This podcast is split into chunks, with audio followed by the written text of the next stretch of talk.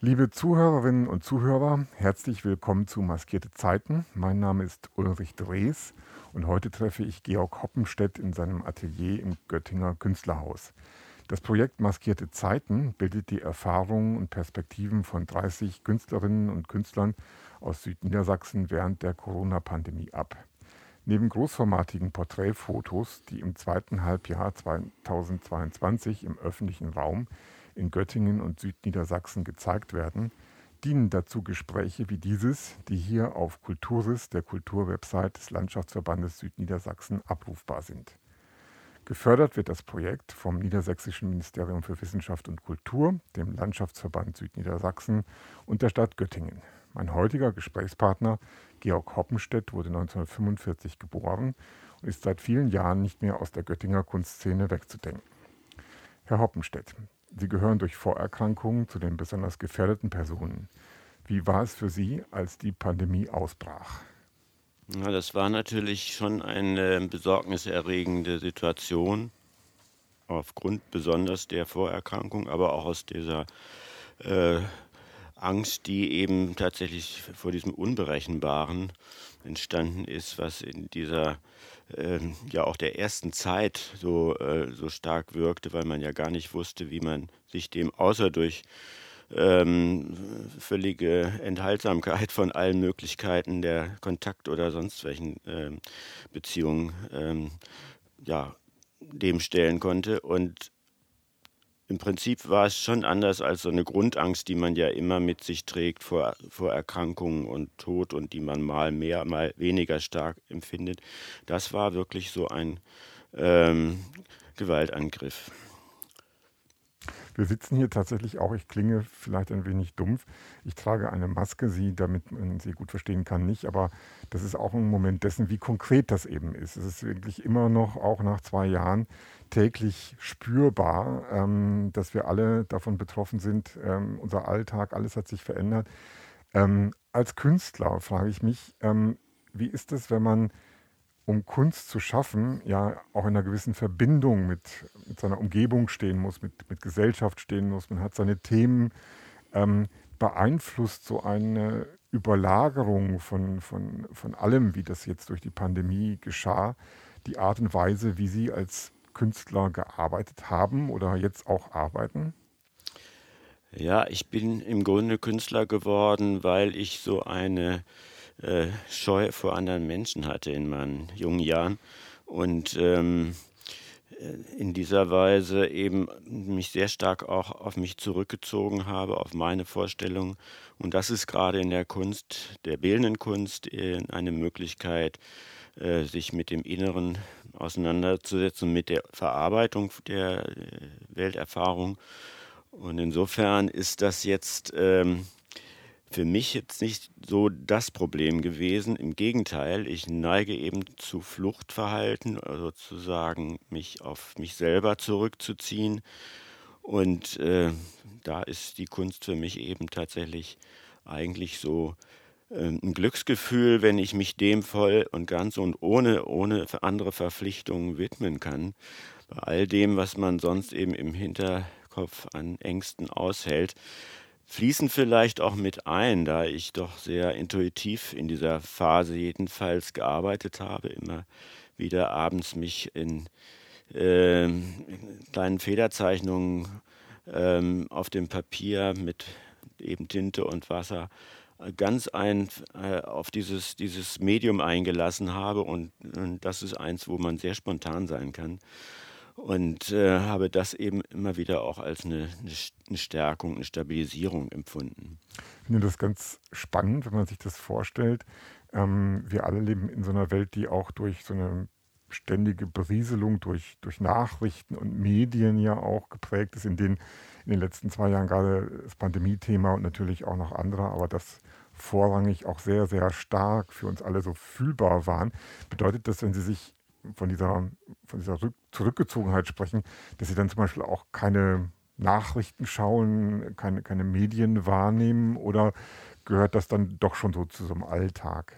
Also das gehört, äh, das ist eine spezielle Technik, die ich habe, um sozusagen äh, spontan und, und unmittelbar sein zu können, dass ich mich immer berieseln lasse. Das heißt, immer eigentlich äh, Fernseher anhabe oder sonst wie Musik höre und äh, da ähm, sozusagen mit, diesem, mit dieser Berieselung verhindere, dass ich mich zu sehr auf diese, äh, also vom Kopf her auf diese innere Suche begebe, sondern ähm, aus, dem, aus dem einfachen Machen. Es ist ja in meiner Kunst auch so, dass ich sehr stark mit der äh, Körperlichkeit, äh, die ist sehr stark beteiligt. Ne? Es ist also so, dass es über das Handgelenk, über die, äh, diese Umsetzung der, ähm, der Bildlichkeit in, in, in Bilder wieder geht, geht über auch ein, ein körperliches. Und das ist beim Malen mit dem großen Gestus, aber es ist beim Zeichnen auch mit der Hand sehr, sehr unmittelbar. Das heißt, wenn ich mir das vorstelle, diese Berieselung sorgt in gewisser Weise dafür, dass sozusagen ihr Gehirn, nenne ich es mal so, beschäftigt ist und dann kommt praktisch die Inspiration für das Künstlerische aus dem Bauch raus, aus dem Inneren, ohne dass sie noch drüber nachdenken müssen. So ist es. Das ist genau eine Technik, um zu, um, zu versuchen, eben nicht zu konzentriert in das Thema reinzugehen, sondern sich auf diese Intuition des Moments äh, einzulassen. Und in dem Moment, wo was funktioniert, wo was funkt, wo was läuft, da ist alles, was, was an Berieselung da stattfindet, äh, gar nicht mehr spürbar. Wie ist es ähm, als Künstler? Sind Sie natürlich dann auf der anderen Seite, ich sag mal, jenseits der Kunst auch mit äh, potenziellen Käufern von Kunstwerken, Betrachterinnen von, von Kunstwerken, ähm, sicherlich auch irgendwann ab und zu im Kontakt. Das war ja wahrscheinlich in den zwei Jahren für Sie auch sehr schwer zu realisieren, Ausstellungen, die vielleicht nicht möglich waren. Hatten Sie da ähm, vielleicht auch so Sorgen um die eigene berufliche Existenz, die man sich vielleicht stellt, wenn man eben plötzlich merkt, dass die normalen Wege, wie man ja seinen Lebensunterhalt bestreitet, so nicht mehr funktionieren? Ja, es war schon so, dass äh, drei wichtige Ausstellungen, die ich ähm, verabredet hatte, äh, mehrmals verschoben werden mussten. Und ähm, das, was eben auch dazu gehört, der Austausch über Kunst, auch in den Vernissagen besonders, also unter den Kollegen und eben mit äh, Kunstinteressierten, der ist schon sehr wichtig und ähm, hält einen auch lebendig, was äh, stetige Veränderungen anbetrifft in der Kunst, also Weiterentwicklungen, an denen man ja auch mit teilnehmen möchte. Äh, und äh, das ist dann, wenn die Ausstellungen wegbrechen, wenn diese Kontaktebenen wegbrechen, ähm, ganz schwer. Mhm. Und äh, natürlich ist die Verkaufssituation auch dadurch beeinträchtigt. Ja, beeinträchtigt. Hatten Sie ähm, in der Zeit, in der ja dann auch relativ bald ähm, eine öffentliche Diskussion darüber ausbrach, ähm, wie Kunst, Kultur, Kulturschaffende gefördert werden müssten, um sozusagen diese Zeit zu überstehen, äh, im Kontext auch von, von anderen Wirtschaftszweigen und Branchen, die gefördert wurden. Hatten Sie da ähm, für sich selbst oder auch aus dem Kontakt zu anderen Künstler und Künstlerinnen hier in Göttingen so ein Gefühl von, ähm, das geht schon irgendwie weiter, es funktioniert oder fühlt man sich doch sehr alleingelassenen mit den, mit den eigenen spezifischen Sorgen und, und Herausforderungen? Ne, man äh, ist zwar irgendwo in einem wirtschaftlichen Bereich, der aber nicht so richtig passt. Also als Künstler ist man ja sozusagen selbst äh, verantwortlich. Man, ist, man nimmt keine Aufträge an, sondern äh, man setzt etwas in die Welt und hofft, dass andere was damit anfangen können. Und ähm, man braucht Material, man braucht äh, Arbeitsräumlichkeiten und äh, das sind Kosten, die immer anfallen, aber die regelmäßig zu erwirtschaften, ist fast unmöglich in der Kunst. Äh, das Interesse für Kunst ist relativ dünn gesät in der Gesellschaft. Und ähm, dann muss es auch noch bei diesen vielen, vielen Strömungen, die die Kunst zurzeit aufweist, auch noch ein bestimmtes Interesse geben von ähm, einer etwas größeren Schar von äh, Kunstfreunden, Freundinnen. Und insofern ist das ohnehin schwierig. Und ich habe auch ähm, mich sozusagen auf ein zweites Bein gestellt gehabt, indem ich eben Kunstvermittlung für Erwachsene und für Kinder immer gemacht habe.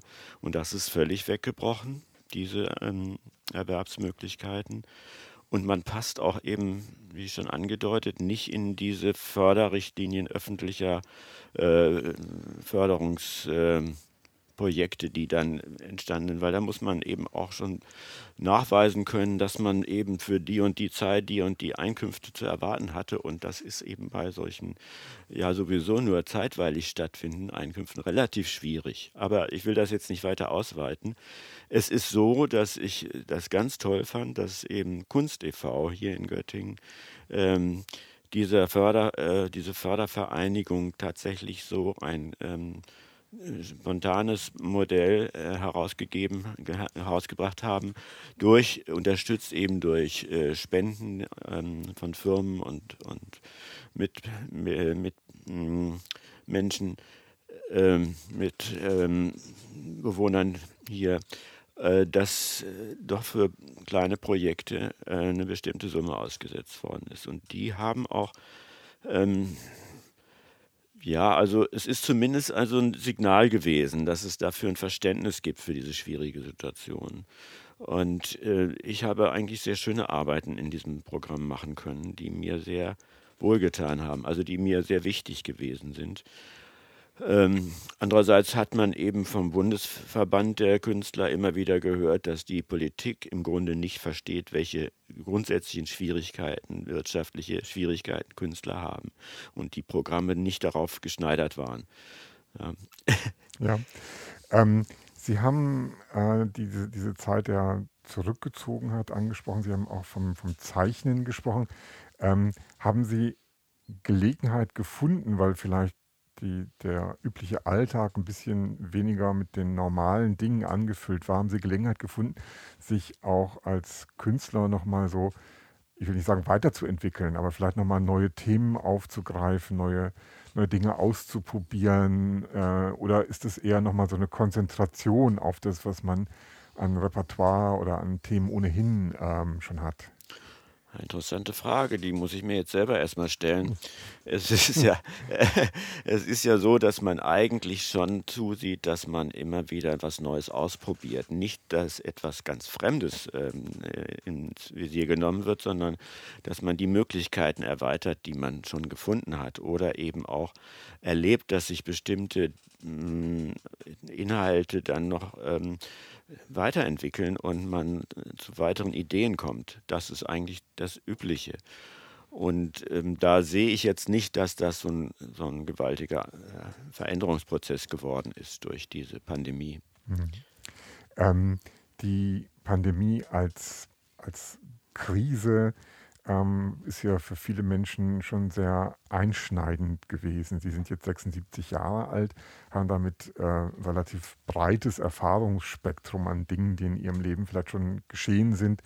Ähm, haben Sie so eine Einordnung für, für das, was wir in den letzten zwei Jahren erlebt haben? Ähm, war das ein ganz außergewöhnliches Ereignis? War es eines von, von mehreren vergleichbaren? Ähm, oder war es etwas, was ja, Sie schon im Grunde in seiner Dimension das ein oder andere Mal auch erlebt haben?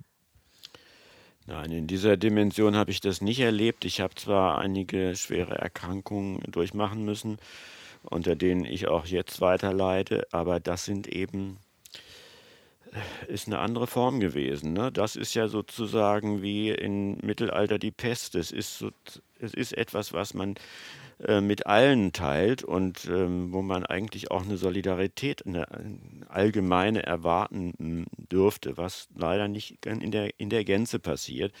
Doch immer wieder Leute ge gibt, die denken, für ihr kleines bisschen Vergnügen ähm, ins Risiko gehen zu können und auch ein bisschen äh, vernachlässigen, dass es auch Leute gibt, die ähm, gefährdeter sind. Aber ähm, das ist nun mal so im, im, in der Welt. Es gibt diese, diese verschiedenen Verhaltensformen. Nein, im Prinzip ist es nicht so, dass ich jetzt ähm, ähm, eine, wie gesagt, eine Grund, grundsätzliche Veränderung der, der, des Lebens habe, ähm, erlebt habe, bis auf die Einschränkungen, die da waren, die eben wo man immer denkt, das wird mal wieder anders und es sieht nicht unbedingt so aus, als ob man grundsätzlich wieder in die Zeit davor eintauchen könnte. Aber ähm, ich denke, man kann damit leben. Und ist natürlich für junge Leute schwerer als für jemand, der schon sein Leben eigentlich hinter sich hat und eigentlich schon jeden Tag nicht weiß, ob er am nächsten Morgen wieder aufwachen wird. Und insofern ja auch äh, eine andere Haltung entwickelt. Ich freue mich jeden Morgen, dass ich noch lebe. das, äh, ist eine, das ist eine gute Haltung. Ich finde, man sollte sich auch ruhig über, über das Leben freuen. Ähm, ich habe gerade überlegt, als Sie die Pest zum Beispiel angesprochen haben, ich bin jetzt kein Kunstwissenschaftler, aber so vage meine ich zu erinnern, dass Themen wie diese auch in der Kunst zu so äh, Strömungen, zu Reaktionen, zu bestimmten Themen geführt haben, die, die dann eben für Künstler auch ähm, in der Verarbeitung oder in der Stellungnahme zu, ähm, zu solchen Ereignissen ähm, relevant wurden. Haben Sie das Gefühl, ähm, vielleicht einmal auf sich selbst bezogen, aber vielleicht auch allgemeiner, dass, ähm, dass die Kunst jetzt das Thema Pandemie, das Thema Krise, vielleicht auch diesen Zusammenhang von gesellschaftlicher Bedeutung der Kunst ähm, als, als Thema aufgreifen wird? Schwer zu sagen, weil wir ja gerade momentan gar nicht diese Ausstellung junger und oder ähm, kreativer Künstler so in dem Maße hm, erleben können. Mhm. Äh, wie weit sich das jetzt auch in, in, in die Aussagen der Künstlerinnen und Künstler äh, einführt, das ist schwer zu sagen. Mhm. Also äh, ich kann von mir nur sagen, dass ich es bisher nicht als, äh, als, als bestimmendes Thema ähm, äh, betrieben habe. Natürlich werden bestimmte Dinge nochmal verschärft und werden nochmal einem, ähm, werden etwas gravierender, ähm, aber es sind die menschlichen Grundproblematiken, die immer wieder auch da drin stecken und mit denen man immer zu tun hat. Ist es so, dass ähm, wenn Sie malen oder zeichnen, äh, Sie haben es eben beschrieben, Sie rufen äh, in so einem spontanen Prozess bestimmte Dinge ab, die dann in Ihre Kunst einfließen. Ähm, und jetzt sprechen Sie menschliche Grundthemen an.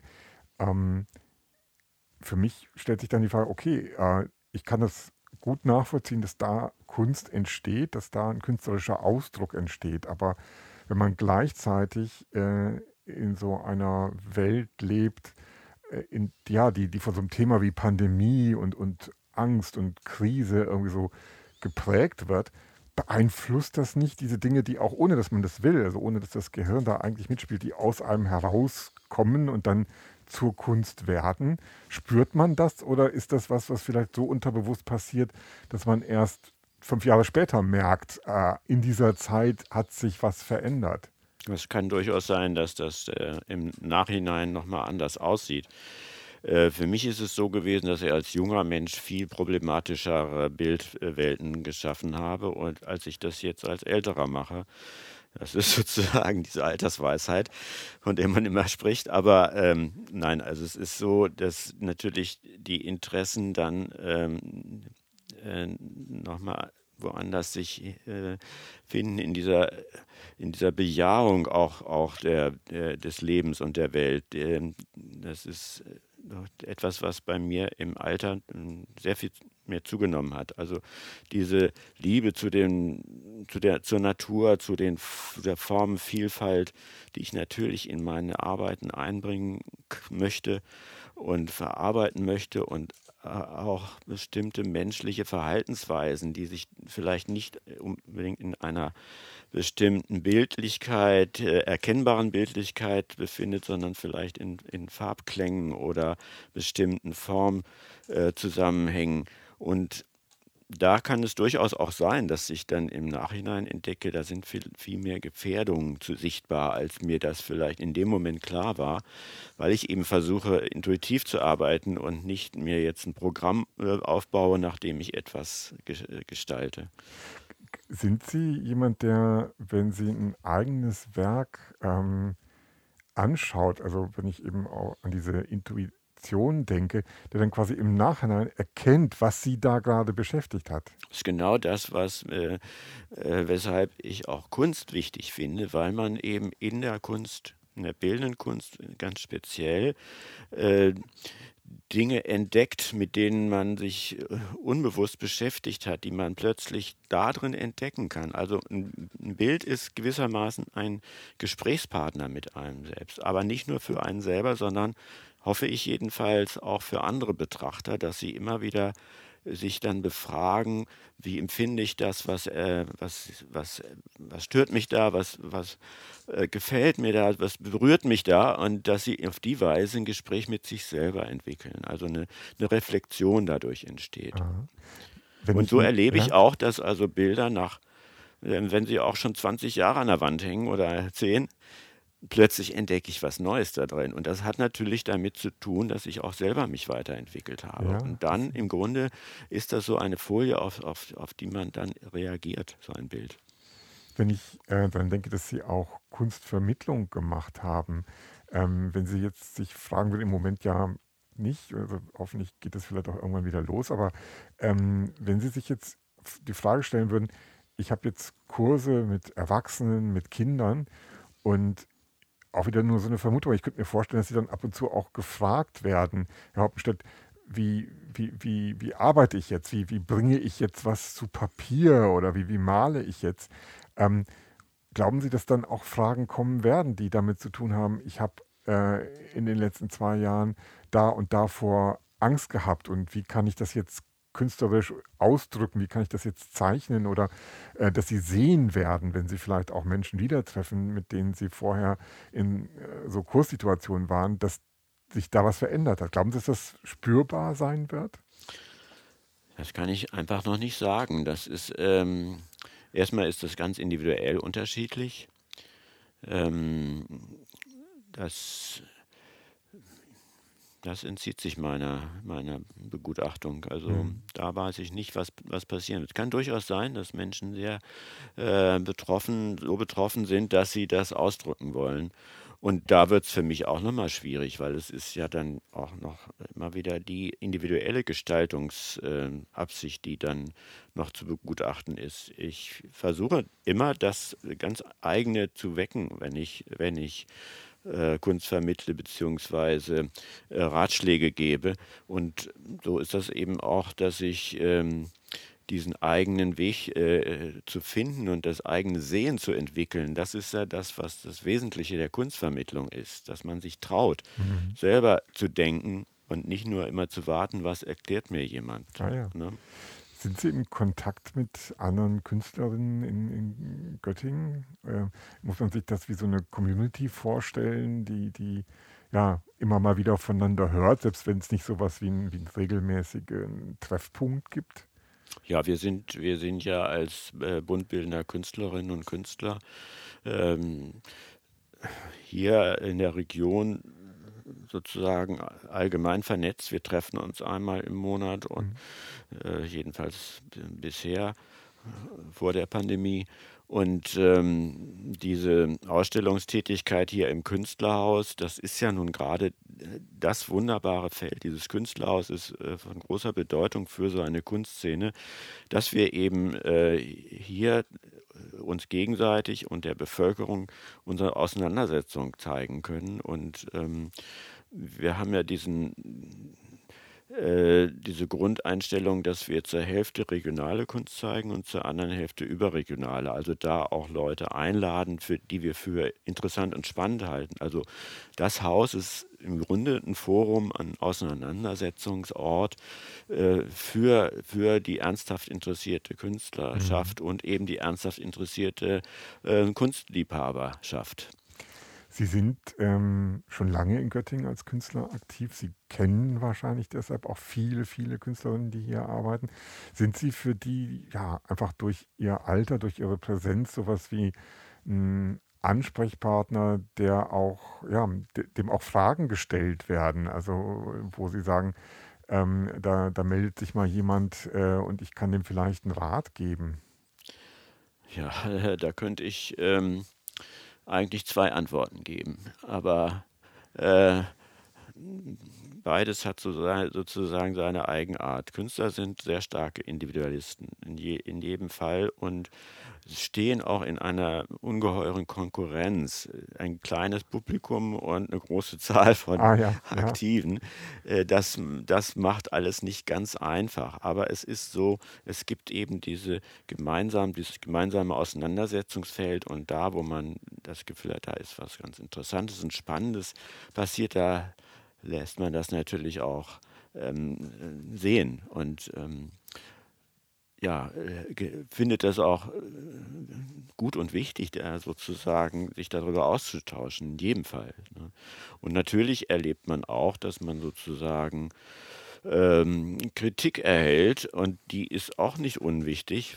Durchaus läuft man manchmal auf Spuren, die ähm, etwas ähm, aus dem ähm, aus dem wirklichen Bedeutungsbereich hinausgehen. Man, man, wie man so sagt, dass man seinem Affen Zucker gegeben hat und dann eigentlich nicht so leicht oder in ein Schneckenhaus mhm. sich äh, reingewunden hat äh, von eigenen Vorstellungen. Also das ist ganz wichtig, dass man diese anderen Künstlerinnen und Künstler hat, mit denen man immer wieder auch diese, diese Grunderfahrung äh, reflektieren kann. Mhm. Also auf jeden Fall. Also wenn ich das etwas problematisierend angefangen habe, diese Antwort, das ist eben grundsätzlich so. Wir sind Individualisten und haben, äh, Sie kennen vielleicht den Satz, ähm, äh, zehn Künstler, die versammelt sind, ziehen verschiedene Meinungen. Ah, ja. Oder zwölf ja, verschiedene, als der Kuckuck. Ja, okay, ähm, gab es, also ich wollte auch so ein bisschen darauf hinaus, ähm, war da äh, die Pandemiezeit ein Thema, das ähnlich gesehen wurde, wie Sie das jetzt gerade beschrieben haben?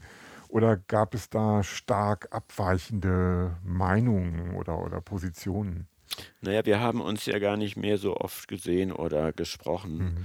Ähm, und ähm, jetzt war wieder eine Eröffnung, ähm, wo wir wieder aufeinander gestoßen sind und wo ich erst hingegangen bin mit der Absicht, schnell wieder wegzugehen, um keine Gefahr mich auszusetzen. Und dann war es eben, ja, man war untereinander, man hat sich ausgetauscht, es war wieder Wunderbar. Ja, schön. Ähm, ja, die Frage äh, nach Kunst in Zeiten ähm, der Pandemie ist also, wenn ich sie jetzt so höre, eine, die sich eigentlich auf zwei Ebenen befindet. Einerseits gibt es diese Ebene des, ähm, des Wirtschaftlichen, sage ich mal, der Ausstellungen, der Kontakt zu potenziellen Käufern, zum Publikum. Ähm, und andererseits gibt es diese diesen Ort, wo die Kunst entsteht, wo man sozusagen, wo der, wo der Künstler, die Künstlerin mit sich allein ist, während, während sie arbeiten. Ähm, glauben Sie, dass, ähm, dass diese, diese beiden Orte jetzt für Sie persönlich auch genommen irgendwie immer schon so, so, so getrennt äh, funktionierten, sodass sie, sie wirken jetzt so, als ob sie eigentlich ganz ähm, ich will nicht sagen zufrieden, aber so, so ganz gut durch diese Zeit gekommen sind, weil sie, sie einfach auch Gelegenheit hatten, diesen Ort der Kunst für sich irgendwie so wahrzunehmen und da zu sein und da zu arbeiten und das auch für sie eine sehr befriedigende äh, Tätigkeit ist. Ähm, fehlt es stark, nicht so mit diesem Außen zu tun zu haben? Oder könnten Sie, wenn das wirtschaftlich jetzt mal nicht wäre, auch noch zehn Jahre so weiterarbeiten? Ja, es ist so, dass ähm, diese ähm, Beschäftigung mit dem Inneren natürlich schon auch das äh, Grund, die Grundsituation ähm, bestimmt, dass man eben äh, für sich arbeitet. Aber das ist nicht etwas, was sozusagen in Stein gemeißelt ist und für alle Zeiten festgeschrieben. Ähm, es verändert sich ja in der Kunst vieles und die Tendenzen ähm, sozusagen im öffentlichen Raum zu wirken, also nicht äh, im, in, in, einer, in, einer, einsamen Klause zu arbeiten, sondern in der Öffentlichkeit sich zu äh, ähm, produzieren und ähm, Dinge äh, aufzuspüren und nachvollziehbar zu machen für ein Publikum, das vielleicht bei einer Performance zu, zusieht oder dass sich Künstler miteinander in, in einer Gruppe äh, mit Themen beschäftigen. Das ist, sind alles Dinge, die zunehmen. Und das ist immer eine Frage auch der äh, einzelnen Persönlichkeit. Mhm. Ne? Also es hat großen Reiz, mit anderen ähm, was zusammen zu machen. Ich habe es äh, zum Beispiel sehr äh, genossen, eben mit Musikern zusammen in Interaktion zu gehen. Das war für mich eine Zeit lang ganz wichtig, hat auch so eine gewisse Souveränität des äh, Arbeitens ähm, möglich gemacht, aber eben auch so ein, eine Sensibilität gefördert, auf anderes einzugehen. Also äh, da kann ich keine Perspektiven sozusagen prognostizieren, mhm. ähm, aber ich glaube, dass es durchaus äh, sich verändern wird, dieses Verhalten. Mhm. Eine, eine moderne oder eine gerade sehr aktuelle Form von Veränderung ist ja die zunehmende Digitalisierung, mit der sich auch Künstler Künstlerinnen auseinandersetzen. Ähm, wie war das für Sie? Haben Sie äh, einen Drang ins Digitale irgendwo wahrgenommen? Ich kann es mir jetzt auf den ersten Blick nur schwer vorstellen, aber vielleicht, also einfach wegen der Art, wie Sie arbeiten, aber möglicherweise hätten Sie zum Beispiel sich Kunstvermittlung auch ähm, per Zoom-Veranstaltung vorstellen können. Ja, also ähm, das kann man könnte, Kunstvermittlung könnte man zwar ähm, darüber machen, aber dieses, was, was mich interessiert, ist eben tatsächlich diese äh, feine, sensible ähm, Austausch, der da nicht so in dem Umfang, also diese, diese Körperlichkeit und diese, diese persönliche ähm, Berührung, die sozusagen stattfindet durch, durch Gespräche und das kann ich mir eigentlich nicht so gut vorstellen. Ich selber bin auch nicht so technikaffin.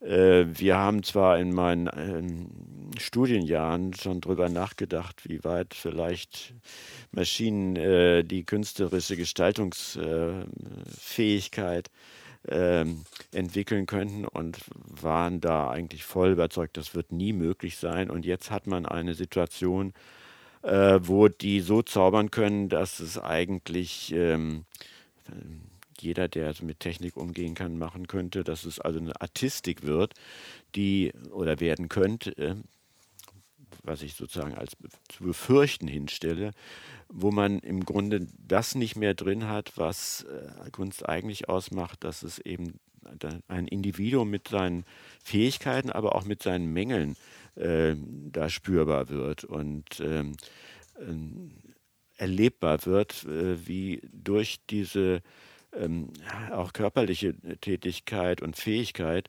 etwas nochmal transformiert wird, anders als wenn ich ein Bildprogramm einschalte, was dann irgendwie ähm, alles in einer gewissen Weise farblich verändert und wo, wo auf einen, auf einen äh, Fingerdruck. Und dieses sich Erarbeiten eines, eines äh, bildnerischen Raumes, einer, einer, einer Form, äh, dass das eben sozusagen auch seine Zeit braucht, das ist ohnehin schon seit längerem irgendwie ähm, verloren gegangen. Also in der Regel sind es ganz junge Künstler, die im Markt springen und gefördert werden und äh, gehypt werden und die Alten sitzen da und, und haben eigentlich vieles mühsam sich ähm, ähm, erarbeitet und es gibt keine Leute mehr, die es verstehen, was da geleistet worden ist. Also es ist ich habe so das Gefühl, wir sind an so einer Klippe, wo ein bestimmtes Verständnis für das, was eigentlich mal die Kunst ausgemacht hat, also was also eine,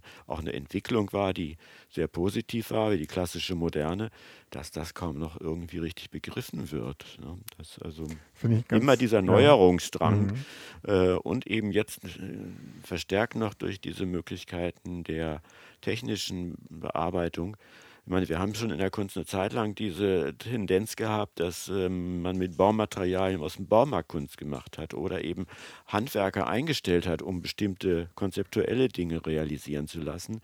Und das, was sozusagen aus dem, aus dem, aus einer menschlichen Entwicklung kommt, wird immer weniger nachvollziehbar für die Leute auch. Das ist eben, das ist wie beim Lesen auch. Wer nicht viel liest, der äh, hat letztlich auch einen, Verlust an Fantasie. Ne? Also diese, dieses Arbeiten, an, ich will dem jetzt den Leuten, die mit, mit, äh, mit Computer arbeiten, nicht abstreiten, dass sie dabei große Fantasie entwickeln. Aber es ist ein anderes Verfahren. Wenn ich das gerade so zu transportieren versuche, ähm, diese Thematik Digitalisierung, ich habe auch mit, in vielen Gesprächen mit Künstlerinnen jetzt schon so eine Gegenbewegung gespürt, die ähnlich funktionierte wie das, was Sie gerade beschrieben haben, dass so ein bisschen der individuelle, der sensible Kontakt zum Gegenüber äh, verloren geht, wenn man vor allen Dingen mit Bildschirmen interagiert. Ähm, auch wieder ganz wertvoll. Natürlich ist das eine Möglichkeit, ganz, ganz viele Menschen zu erreichen, mhm. aber äh, die Frage ist eben, wie, wie intensiv wird diese Erfahrung, während das Gegenüber auf der anderen Seite des Bildschirms ähm, vielleicht frühstückt oder gerade irgendwie putzt oder bügelt sozusagen, versucht man sehr intensiv mit Kunst jemanden zu erreichen. Das ist eine völlig andere Situation ist, als wenn man in einer Galerie steht oder bei einer Lesung äh, anwesend ist und da eben die Stimme und äh, Autor, Autorin vor sich hat. Ähm, ist das so, dass Sie, Sie haben diese Entwicklung beschrieben, glauben Sie, dass da auch wieder so eine Art von Gegenbewegung einsetzt und das ist jetzt vielleicht eine steile These, aber könnte es sein, dass die Pandemieerfahrung mit, mit äh, der damit einhergehenden Phase von nicht unbedingt Isolierung, aber Reduzierung von Kontakten für ganz viele Menschen, die mehr auf sich selbst zurückgeworfen wurden und ähm, Möglichkeiten finden mussten, damit umzugehen, dass die vielleicht auch Wege wieder öffnet für dieses Verständnis von Kunst, das Sie gerade angesprochen haben, dass man so bereiter wieder wird für einen, für einen 1 zu 1 Kontakt zwischen sich und der Wahrnehmung von Kunst und dem Künstler, der Künstlerin? Naja, in, in gewisser Weise ist es immer ähm, der Prozess, dass man äh, sich bereichert, wenn man in einen Austausch geht. Und wie das nun geleistet wird, ob das nun eben über diese physische oder ähm, seelische ähm, Begegnung äh, abläuft. Ähm, ich kann es nicht beurteilen. Ich selber bin eben auf einer, äh, aus einer Entwicklung, äh, wo ich sehr traurig bin, dass die eben so abgewürgt wird. Aber nachvollziehbar, dass es so, so geschieht. Und es ist ja so, dass ähm, es gibt so vieles, was sozusagen verloren gegangen ist im Laufe unserer technischen Entwicklung. Ob das nun alte Handwerksberufe sind oder ähm, Moden, die einfach eine gewisse Kultur hatten und eine Schönheit. Äh, es, ist, es ist so eine Entwicklung, die ähm, ja, vielleicht ist es sogar gut, dass man nicht ewig lebt, um sich dem ständig neu stellen zu müssen. Ja. Aber ähm, ich persönlich bedauere es sehr, dass äh, dieses, dieses haptische ähm, so immer unwichtiger wird, wenn ich auch gerade bei Kindern sehe, wie sie doch äh, anfangs noch sehr stark, ähm, in, wenn sie malen, da ähm, ihre ganz persönliche Spur hinterlassen, also eine, eine, eine, ganz individuelle Art von sich zu produzieren und etwas zu gestalten, ob hektisch oder, oder ganz äh, versonnen. Und ähm, nach ein paar Jahren sind sie alle nur noch mit dem, mit dem Smartphone beschäftigt und haben auch keine eigene Bildwelt mehr, sondern zeigen sich gegenseitig Sachen, die sie aus, aus, aus YouTube oder sonst woher äh, aus dem Netz gefischt haben. Und es, diese eigene Kreativität in dem Sinne schon sehr früh verlieren eigentlich. Und also das macht mir Sorge. Mhm. Ich kann das natürlich nicht endgültig beurteilen, aber es gibt auch Wissenschaftler, die eben sagen, dass auch unser Gehirn dann bestimmte Veränderungen ähm, äh, entwickelt, die eben durch diesen Verlust äh, an, an, unmittelbarer eigener Kreativität entstanden sind. Mhm. Glauben Sie, dass man als Künstler, können Sie durch Ihre Arbeit einen Beitrag leisten, sich dieser Entwicklung entgegenzustellen oder sie vielleicht in andere ähm, Wege zu lenken? Oder ist das gar nicht zwingend der Anspruch, den Sie als Künstler auch an sich selbst haben? Also ich hätte den Anspruch daran, dass das so laufen würde, dass man sozusagen ein Publikum hat, was offen ist für diese Auseinandersetzung, die man führt. Aber das ist ne, nur in Ausnahmen der Fall. War mhm. schon immer nur in mhm. Ausnahmen der Fall, aber wird jetzt letztlich noch schwieriger. Mhm. Aber ich, äh, Sie haben das ja schon geschildert, es gibt äh, auch eine Art von Gegenbewegung, aber ich glaube nicht, dass das auf Dauer äh, dieser Grundtendenz ähm, standhalten kann. Wenn ähm, man die Pandemie als weltweite Erfahrung sieht. Und Sie haben das ähm, nicht so ganz konkret angesprochen, aber im Grunde dreht es sich ja um ähnliche Zusammenhänge, dass Kultur oder unser Verständnis von dem, was Kultur und Kreativität bedeutet, sich auch durch so Massenmedien wie, wie Social Media oder YouTube so überall auf der Welt eigentlich annähert. Ähm, ist das irgendwie so, ja, ist das eigentlich vergleichbar, die, die Pandemie als weltweite Erfahrung und eine sich ausbreitende, äh, immer ähnlicher werdende weltweite Kultur, die sich da irgendwie äh, gegenseitig vorantreiben?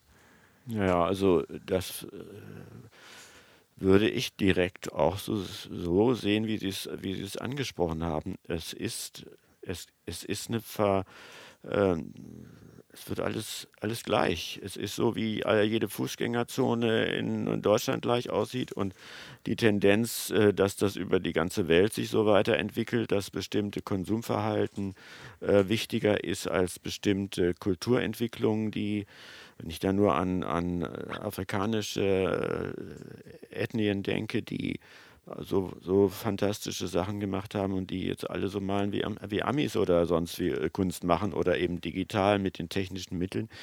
Diese Differenzierung, die wird leider verloren gehen. Mhm. Ja. Um, um, da vielleicht jetzt auch nochmal eine Lanze dagegen ähm, zu brechen. Ich persönlich habe ähm, auch mehr Zeit vor meinem Handy oder meinem iPad verbracht in den letzten zwei Jahren als vielleicht vorher und bin ähm, durch nicht mehr nachvollziehbare Zufälle darauf gekommen, dass ich mich plötzlich für ähm, afrikanische Hausmusik interessiere. Also und habe da so eine Wahrnehmung von äh, in einen Bereich zu schauen von, von Musik, der natürlich durch westliche Einflüsse auch, äh, auch äh, beeinflusst ist und äh, davon auch geprägt wird, aber trotzdem immer noch erkennbar anders ist als das, was ich im europäischen Bereich musikalisch äh, in der Richtung erwarten würde und auch von anderen Menschen gemacht wird, die mhm. anders aussehen und erkennbar andere, andere Muster verfolgen, in dem, wie sie sich darstellen. Ähm, dann könnte man ja auch sagen, es liegt, um das sozusagen tatsächlich umzudrehen, es liegt auch eine Chance in, in dieser, ähm, dieser Form von medialer Vernetzung, dass Künstler auch hier in Europa ähm, auf neue Einflüsse aufmerksam werden, äh, die, die ihre eigene Arbeit beeinflussen können? Ähm, oder geht das eigentlich unter in, in, der, in der großen Suppe der, der, der Monokultur, die, die so den, den Massenmarkt beherrscht? Ja, das ist die Gefahr, dass es darin untergeht. Im Prinzip ist, äh, leben wir ja schon eine ganze Zeit lang damit, äh, dass wir von anderen Kulturen angeregt werden und dass sich das miteinander gegenseitig äh, äh, beeinflusst und verändert, ob das nun im Jazz ist, äh, wo die Rhythmik und, und bestimmte Art von ähm, Improvisation äh, bestimmender geworden sind und ähm, gegenüber der klassischen äh, europäischen äh, Musik. Und diese Veränderung, die finde ich auch sehr spannend und sehr interessant und ähm, natürlich braucht man das, aber äh, ich habe eben schon auch das Gefühl, es wird eben jetzt international und es ist nicht mehr so regional bestimmt durch bestimmte Faktoren und Traditionen. Ne? Mhm. Und natürlich ist das afrikanische, die afrikanische Hausmusik, äh, kann ich mir lebhaft vorstellen. Ich habe es in dem Sinne mit, diesem, mit dieser Titulierung bisher nicht wahrgenommen, aber es gibt eben auch viele Musiker,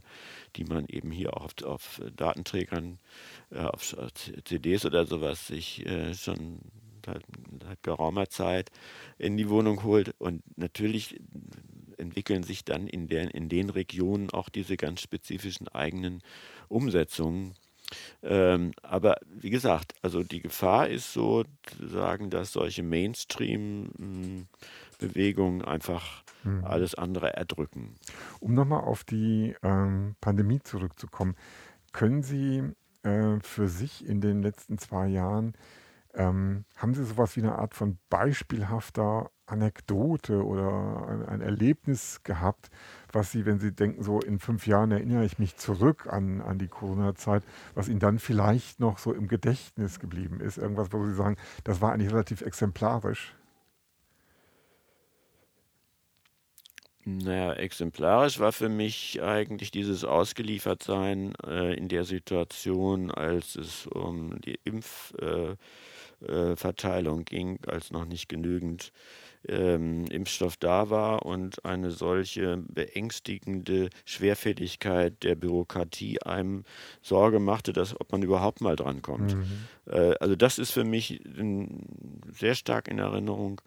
Und ansonsten sind es tatsächlich diese ähm, dazugewonnenen Stunden, wo ich mich so mit mir selber habe beschäftigen können, mit meiner Zeichnung, mit meinen mit meinen Motiven. Mhm. Sie haben ähm, Zeichnungen jetzt angesprochen. Was, was zeichnen Sie gerade? Wo sind Sie jetzt aktuell? Wo sind so Ihre Themen? Nein, das ist genau das, dass ich nicht, äh, das ist ganz unterschiedlich. Mhm. Ich hatte ja hier auch welche auf den Tisch gelegt. Ja. Da sind da völlig abstrakte äh, Sachen und da sind auch ganz figürliche, was ich schon lange nicht mehr gemacht habe, ähm, die ähm, möglicherweise auch bestimmte Problematiken sehr stark herausholen ich fange an und bin erstmal in so einem Materialwechselspiel ähm, und dann wird die Fantasie in bestimmte Richtungen ähm, gebracht durch, durch, durch etwas, was man dann sieht. Also die Intuition wird sozusagen ausgelöst durch irgendwelche Faktoren und ich weiß nicht vorher, was ich machen werde. Ich, ich lebe ja auch jetzt schon auf einem riesigen ähm, Berg von, von äh, Motiven und Erfahrungen. Und was dann nun gerade ja. sich durchsetzt, ist in dem Moment, das ist auch das Spannende und das ja. Interessante, ja. dass ich da nicht die Oberherrschaft habe über das, was geschieht. Ich war äh, aber tatsächlich auch durchaus beeindruckt. Wir sitzen hier in Ihrem Atelier, es ist ein schöner Ort, irgendwie überall gibt es irgendwas zu sehen, wohin man auch guckt. Es ist voller, voller Bücher und Kunst und Objekten. Und äh, die Zeichnungen, die Sie gerade angesprochen haben, die sind für mich in der Art, wie ich Ihre Kunst wahrnehme, schon auch äh, was Neues. Also so, ich habe das Gefühl, so habe ich das von Ihnen noch nicht bisher gesehen. Ähm, und, und sie sind schwarz-weiß, also es äh, sind nicht farbig sozusagen.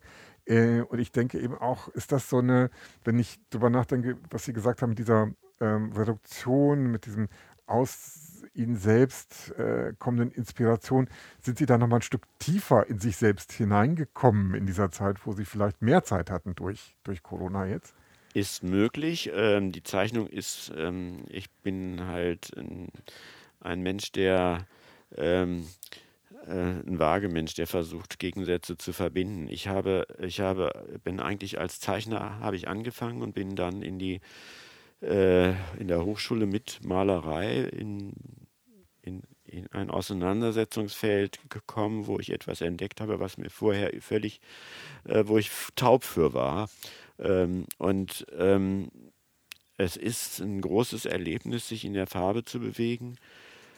Ähm, und es gibt aber eben auch diese, dieses, äh, also die Farbe ist etwas, was keine Grenzen haben will, was sich verströmt, was, was sehr stark aufs Gefühl bezogen ist und äh, die Linie ist etwas, was äh, vieles unterteilt und, und, und zuordnet. Also es sind zwei Gegensätze vom Grundsätzlichen her. Und ähm, das, das ist eben etwas, was am allerschnellsten Erscheinungen schafft äh, mit so einem Stift oder deshalb machten ja viele Künstler Skizzen, um erstmal eine Idee zu festzuhalten, die kommt. Aber man kann eben auch in dem Material Entdeckung machen. Und das ist das, was ich da jetzt gerade drin erlebe. Ich suche nach Formen und, und, und äh, Inhalten auch. Und die kommen in dieser Form für mich jetzt am, am lebendigsten hoch. Aber ah, ich, ja. es gibt auch Phasen, wo ich dann wieder nur in der Farbe bin. Nur beides ah, ja. gleichzeitig ist immer mhm. sehr schwer. Okay.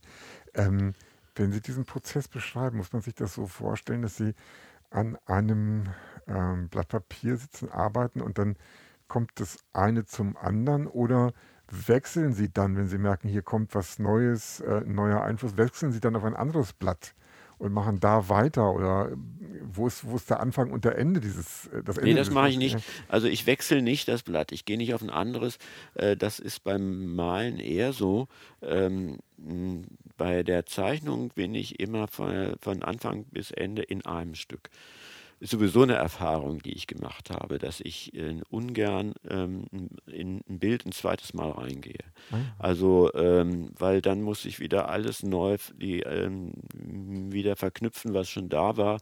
Und, oder ich, ich sprenge die Sachen, die schon da waren, mache sie kaputt auf eine Weise, die ich eigentlich nicht will. Also das habe ich mir abgewöhnt. Ich habe in den Anfängen meiner künstlerischen Entwicklung fast nur Fragmente hinterlassen, weil ich immer in so ein Stadium kam, wo ich mich nicht mehr entscheiden konnte, in welche Richtung geht es weiter. Ich arbeite nur noch so, dass ich ähm, durchbrechen will, also zu einem Ergebnis kommen will. Und ähm, ja, was muss ich gestehen, dass ich meistens Bilder eben an einem Tag mache, wenn ich Bilder male. Ja. Und Zeichnungen gehen natürlich noch schneller. Ja. Und es kann durchaus sein, dass die nächste Zeichnung wieder eine andere Grundkonstellation in sich hat, dass ich plötzlich da wechsle. Aber im Blatt selber ist so ein Wechsel eigentlich nicht, nicht könnte ich mich jetzt nicht so konkret daran erinnern, dass das als Systematik irgendwie in Erscheinung tritt. Ja. Sie verwenden das Wort durchbrechen. Das fand ich gerade ganz spannend. Ist das so, als ob, wenn ich mir das so vorstelle, man man, man zeichnet Linien, Formen entstehen und irgendwie ist das so, als ob man vor so einer unsichtbaren Gummiwand etwas Nachgebendem ist und irgendwann macht es plopp und dann ist man auf der anderen Seite und ist fertig. Sie haben genau das gesagt, was ich eigentlich immer wieder sage. Ich, äh, wenn ich male, ist es wie, dann habe ich keine Idee, wie das enden soll. Und ich habe das Gefühl, ich bin vor einer Wand und ich versuche da irgendwie durchzukommen. Und das ist dann eben ganz toll, wenn plötzlich das wie, sich wie von selber geöffnet hat. Was nicht immer passiert, häufig nicht passiert. Aber wenn das passiert, dann ist es eben tatsächlich das, was das Unbewusste mit eingebracht hat. Ja. Dass eben dieses, dieser, dieser Versuch an der Stelle eben durch äh, das Licht zu finden, das ist eben ja. das äh, Entscheidende. Das kann ich mir als ähm, künstlerischen Prozess äh, sehr, sehr befriedigend vorstellen. Wenn ich dann jetzt auf der anderen Seite ganz profan wieder dann denke, ähm, Sie verkaufen Ihre Bilder auch. Äh, ist das so, dass Ihre Käufer, Käuferinnen, das Publikum ähm, das erkennt, wo sie durchgebrochen sind? Also wenn Sie so die die Bilder vielleicht auch für sich selbst bewerten, das gefällt mir besser als das andere. Ähm, wissen Sie schon, welches Bild sich besser verkaufen wird als ein anderes? Naja, es, das kann man so nicht sagen, dass ich es weiß. Ich spekuliere nicht darauf, wenn ich ein Bild male, ja. dass es jetzt verkäuflich ist. Ja. Aber es ist eine Erfahrung, äh, dass die Bilder, die ich erst eigentlich gar nicht verkaufen wollte, die sind, die nachher äh, die Leute haben wollen. Ah ja. Also das, wo mir wo mein Herz am meisten dran ja. hängt und wo vielleicht auch solche, solche direkten ähm, Erlebnisse als Künstler noch mit drin stecken, dass das wohl gesehen wird. Ah ja. Dass man das äh, das, das, muss ganz faszinierend sein, wenn man das so beobachten kann, irgendwie im Verlauf. Also äh, wie so diese eigene Beziehung zu einem Werk dann ähm, sich auch widerspiegelt im, im, Interesse von Menschen, die es sehen. Äh, ich persönlich äh, habe auch das Gefühl, dann ähm, von, von Kunst ähm, fasziniert zu sein, also jenseits einer intellektuellen Auseinandersetzung damit, wenn, ich sage immer, wenn mich irgendwas berührt, also mhm. wenn ich mhm. tatsächlich irgendwie so ein, so ein dieses Stück Seele spüre, was vielleicht ein Künstler oder Künstlerin in dem Werk hinterlassen hat. Ähm, und äh, wie, wie, wie ist das eigentlich, jetzt auch noch eine ganz allgemeine Frage, wie ist das eigentlich in, in, äh, in, in, finanziellen Maßstäben zu bewerten? Also äh, wenn Sie über Ihre eigene Kunst nachdenken, über diesen Moment des, ähm, ich verkaufe jetzt hier etwas, an dem ich auch hänge, ähm, und dann den, den Preis sehen, der, der draufsteht, ist das eigentlich jemals angemessen oder denkt man nicht in diesen Kategorien, sondern denkt halt dann wiederum mit dem Teil auch als, als, als Unternehmer, als jemand, der, der seine Rechnungen bezahlen muss, der einfach sagt, okay, ich muss das Bild jetzt auch verkaufen. Naja, ein, ein, ein Marktwert oder ein Wert für ein Bild ist in der Relation zu anderen Künstlerinnen und Künstlern beziehungsweise der eigenen äh, Position, ab wann kann ich was verkaufen, wann ist es nicht mehr möglich. Ähm, äh, ich würde schon sagen, dass gerade da so ein, auch etwas Trauriges drinsteckt, dass man den Wert, den es vielleicht auch im Verhältnis zu großen Künstlern oder als große bekannten Künstlern häufig auch ähm, zu schlecht wegkommt. Hm. Wenn ich den ja, Kunstmarkt ja, denke. Der Kunstmarkt ist eben ein so ganz extrem kapitalistisches Geschäft äh, mit Nachfrage und ähm, Preisgestaltung.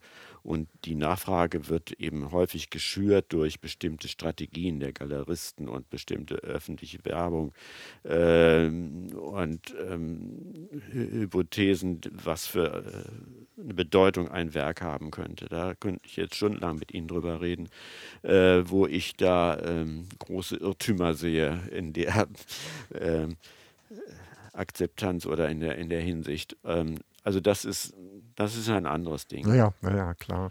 Ähm, ja, wir sind äh, hier, weil wir über Ihre Erfahrungen während der Corona-Zeit sprechen wollen.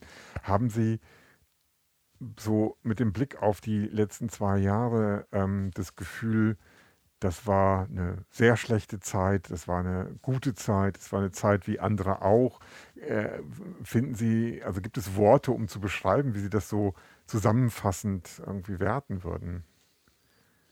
Ja, ich kann das jetzt nicht als ähm, etwas, was völlig aus dem Rahmen gefallen wäre, außer dass es eben in der Form noch nicht erlebt habe. Aber es ist die menschlichen Aspekte, die in im, im ganzen Leben drin stecken, die sind im Grunde äh, nicht verändert. Ähm, wie jemand damit umgeht, ist immer individuell geprägt. Aber für mich war es jetzt äh, nicht so eine Zeit. Ich habe schlimmere Zeiten eigentlich für mich selber gehabt, wo die ganz persönliche, äh, direkte Betroffenheit und Sorge da war.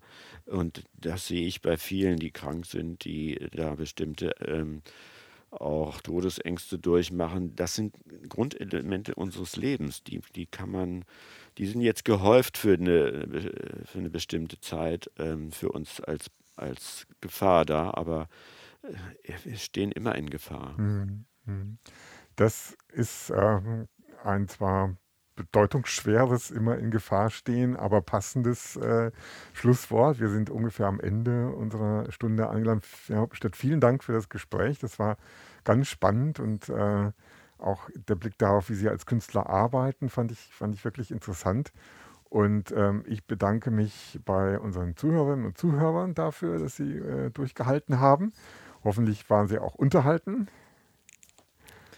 Das hoffe ich auch und äh, ich, äh, möchte mich auch bedanken für diese Möglichkeit, sozusagen was zu meinen ähm, künstlerischen Vorstellungen sagen zu können. War mir ein Vergnügen. Danke Ihnen. Danke.